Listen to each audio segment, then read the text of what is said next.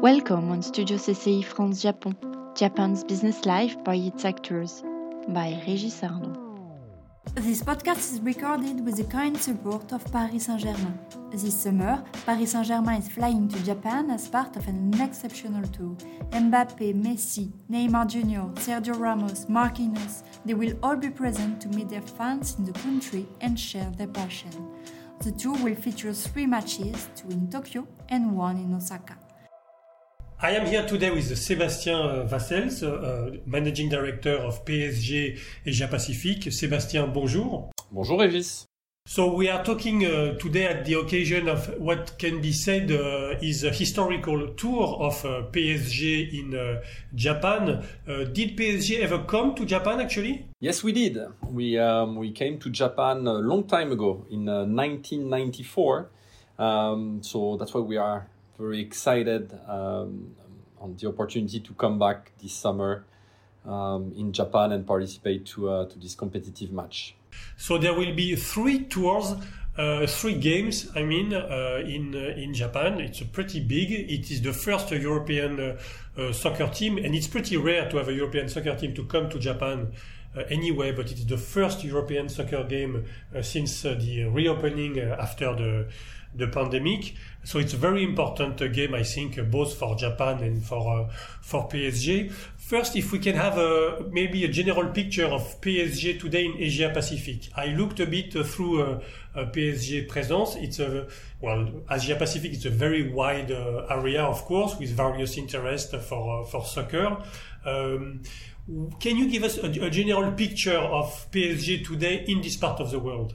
Yes, of course. But but first of all, I'd like to go back on what you were saying on the fact that it was um, very important um, to um, you know for the club uh, to go back to Japan and that it was an historic tour. And uh, we, we I totally agree with you. It's um, it has been two um, difficult years for the world.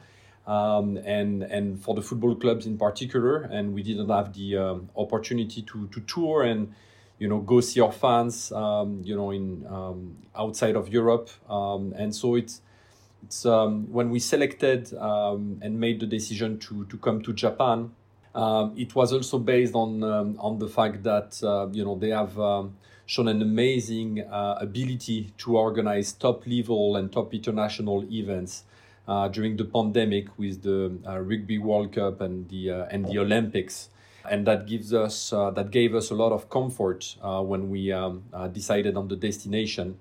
On top of, of course, having our last two tours um, in other places, other part of Asia, Singapore in 2018 and and China in 2019. So um, you know we felt it was the, the right time for us to make our numerous Japanese fans happy and, and bring the, the team and all the superstars to play a competitive match. And as you mentioned, stay quite sometimes. Most of the club, they usually come, play a match and leave.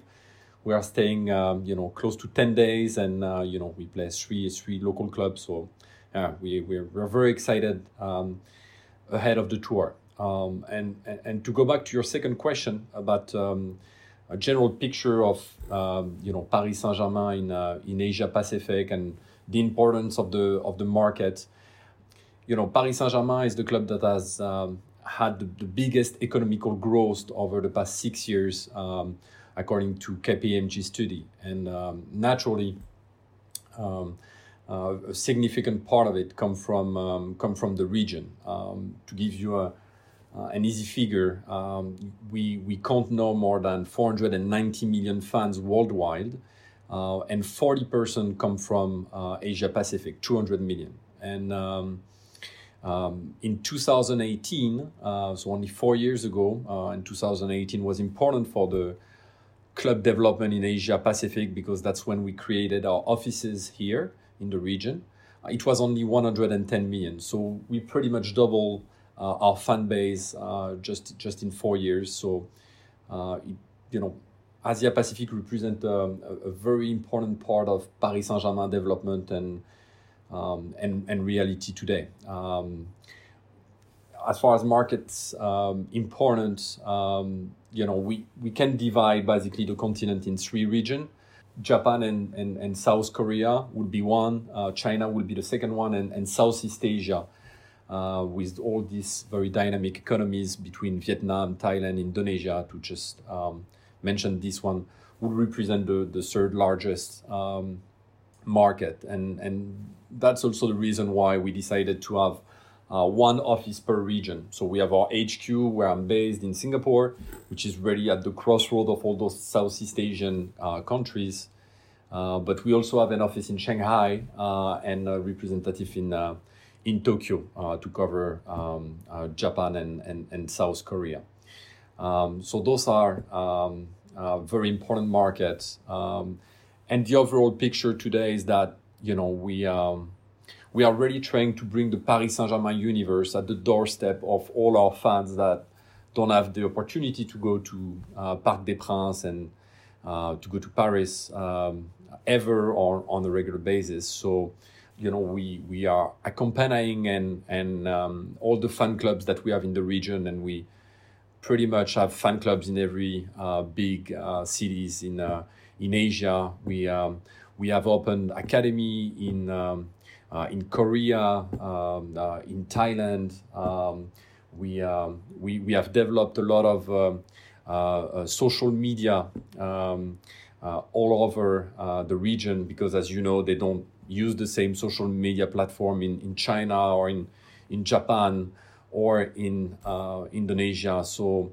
uh, China, we created all the Weibo, WeChat, and Douyin platform. We uh, we launched our Line account uh, to um, allow our uh, Japanese fan to follow the club on a on a regular basis, um, and and we created the version in their own language.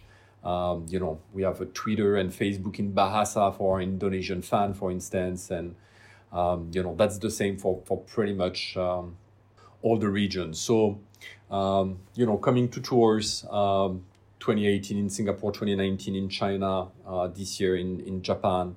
Uh, the social media, the stores that we open um, in Japan and uh, and in and in Korea, uh, the fan clubs all over, the esports uh, development that we have uh, initiated along the years with team all over Asia. Um, are part of um, you know the, the, the, the development that, that, that we implemented along with the economical development uh, with the, uh, the signing of new partners, new sponsors all over the region. Uh, we signed close to 10 sponsors um, in, um, in Asia Pacific since we created the office in 2018. And we were um, delighted to welcome all these new partners in the Paris Saint Germain family and uh, very happy that they uh, decided to use Paris Saint Germain as a platform to promote their service and products and uh, gain tremendous results through it. So there is a, it seems that uh, the, your approach varies a lot uh, country by country. So historically, as you mentioned, Indonesia was uh, and still is a, a, a place where Paris Saint-Germain is is very popular. I mean, popular like street popular. When you look at the, the number on the on the social uh, on the social network and so forth. Um, Japan is, I guess, is different. Korea is different. You had an, you have a, an academy since uh, de- last December, which already has six centers, if I'm correct. So how do you how do you manage various approaches, country by country? How do you decide this approach will be right for Japan, this one will be right for Indonesia? How do you do you make such decisions? So we, you know, you, you don't consume football uh, the same way in in Japan than you do in um, in Indonesia and um, some uh, activities or some development that can consider the club uh, could be relevant in China and, and not at all in, in Malaysia, for instance. So, as you mentioned, we have uh, a tremendous amount of fun in, um, in, in, in Indonesia. Uh, it's the fourth most populated country in the world, uh, extremely connected, absolutely crazy fan about football. So, it was very important in this country for us to um, have social media platform for, for them to follow the club on a daily basis because that's what they are looking for. Um, and so that's why we created the Bahasa version of our Facebook, of our Twitter, and we um, we organize a lot of local events. Um, for instance, right before the pandemic, we organized a, a big broadcast party in the heart of Jakarta uh, for one of the games that was broadcast, at 1 p.m. French time, so prime time in, in Jakarta, um, during which we invited our fan club, we uh, actually brought one of our legend player, JJ Okocha, that came to Jakarta to meet with the local fans. And, you know, we, we, we had a lot of very fun activities all day long. So, you know, for, for, for Indonesia, that, that, that's a relevant development. Um, but, you know, we opened stores in Japan and in uh, South Korea and might not have made sense in, in Indonesia. Uh, there is such a culture culture of retail uh, in Japan and, and in Seoul with uh, limited um, piracy in terms of uh, you know counterfeits, etc. That you know it made a lot of sense for us to open a um, you know stores in Tokyo, in Nagoya, and in Seoul, um, because also over there we know that they are absolutely crazy uh, about the Paris Saint Germain brand, our lifestyle development, all the collaboration with uh, designer that that we launched along the year but also the Jordan uh, partnership. Uh, they're crazy about the Jordan brand. So, you know, we, we decided to launch our stores uh, in this country and, and, and uh, we, we have um, uh, amazing results and we, we are very happy about it. So, cut a long story short, uh, we, we look at each market very specifically with their habits, with what they are looking for, and we look at what Paris Saint Germain represent, all our DNA. And, um, you know, we, we, we develop what, what, what, um, what, what, what is the right thing um, in, in each country, um, looking at different priorities, of course. Um, um, and, and that would apply for China as well. Uh, you know, we, we made a lot of development in China uh, on esport because I, don't have to tell you how important esport is to Paris Saint Germain today and how crazy uh, China fans are about esport. So that's why we were one of the first club having a proper uh, team um, in one of the major esport game uh, in China with the Dota 2 game, uh, which is not a football game. Um, and um, it's, it's also part of the Paris Saint-Germain difference. We, you know, esport for us is a, is, is a complete and strategic universe and it's not, um, we're just not gonna go into the easy road, which is just a, you know, partnership with FIFA. We, we, we of course have it and we are very proud of it uh, and very competitive on it, but we also try to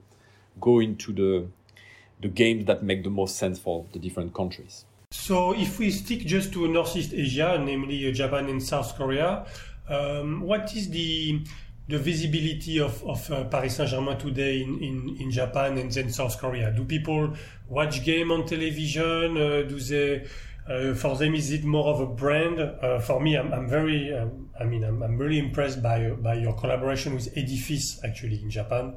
I think it's a very uh, elegant uh, clothes uh, and, and, and it's, it's, it's really the right balance between something that is a bit classy and uh, and and Paris and sport and so forth. So what what is the visibility of, of, of PSG in Japan and South Korea at this hour? So you're right, and thank you for your for your nice comment on our, our collaboration with Edifice that we are very proud of. Um, you know, we uh, we initiated this partnership a long time ago. Um, you know, the first store first store opened eight years ago, and um, and yes, I mean they they have done and we have done with them an amazing job on, on developing the brand, uh, adjusting uh, to you know what our Japanese fans were were, were looking for, but it was also natural in our development and in the strategy of Paris Saint-Germain because we are Paris. We are we are having a different approach in terms of uh, brand positioning than other club.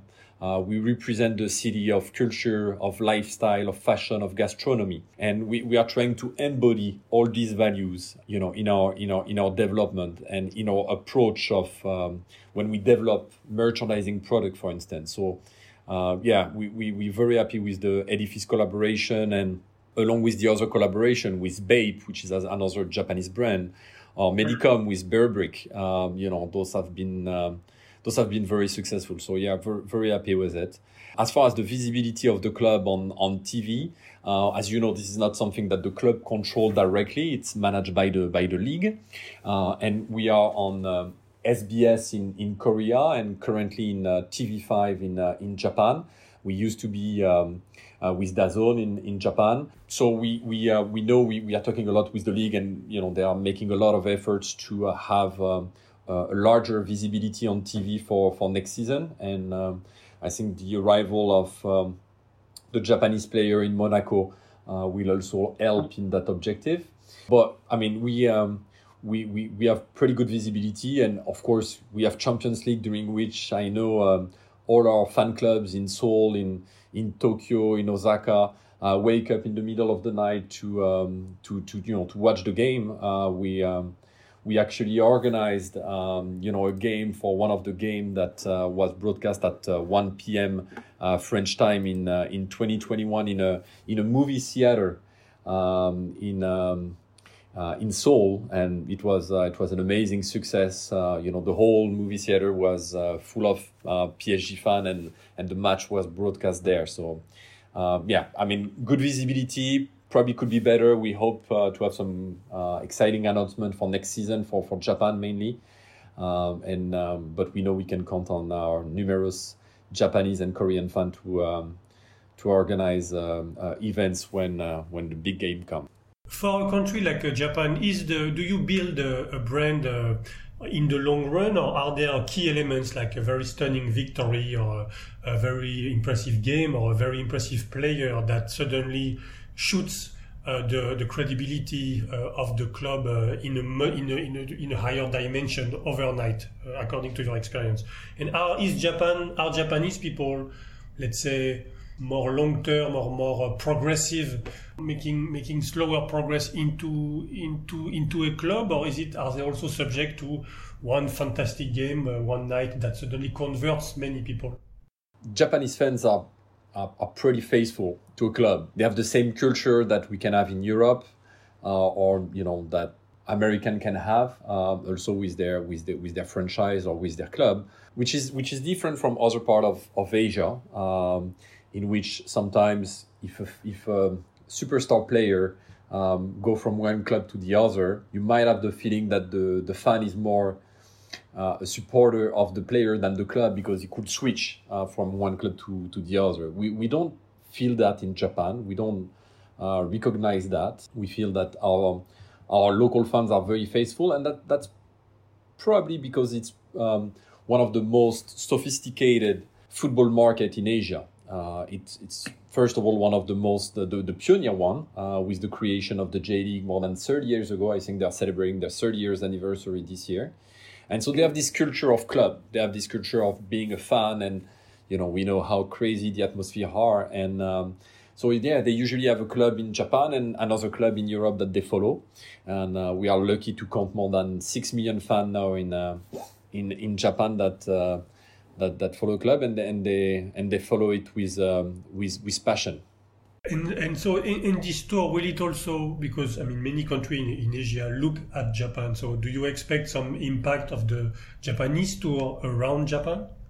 Yeah, I mean, we um, we hope we hope so. Um, th- this is what we, we saw during the our previous tour uh, in Singapore and in China in 2018 and 2019. We saw that um, it went uh, beyond um, the, the, the borders of uh, of these countries and the games were broadcast um, you know all over the region. So it uh, it, it helped us gain more uh, more fans. And you know I think that everybody is very excited about the the new season. Um, you, you notice that we um, uh, you know we we change our uh, sporting advisor. We we have a new coach. Um, uh, yeah. You know, the, the, the, the, renewal of the Mbappe contract um, is also something very important for the club. So I am sure that a lot of uh, uh, Asian fans will will will follow. Uh, you know, uh, this initial match uh, of preparation. and that will help us, um, you know, build further the, the, the brand in the region. On this note, I will I will close the, the podcast. I wish you all the best in Japan. Uh, I wish all the best to PSG. I wish you the, the a great tour and, uh, and to enjoy this country uh, as much as it's as it's worth it. Thank you so much, Sebastian. See you in Japan. Thank you, Regis. You listen Studio CCI France Japon. See you soon for the next episode.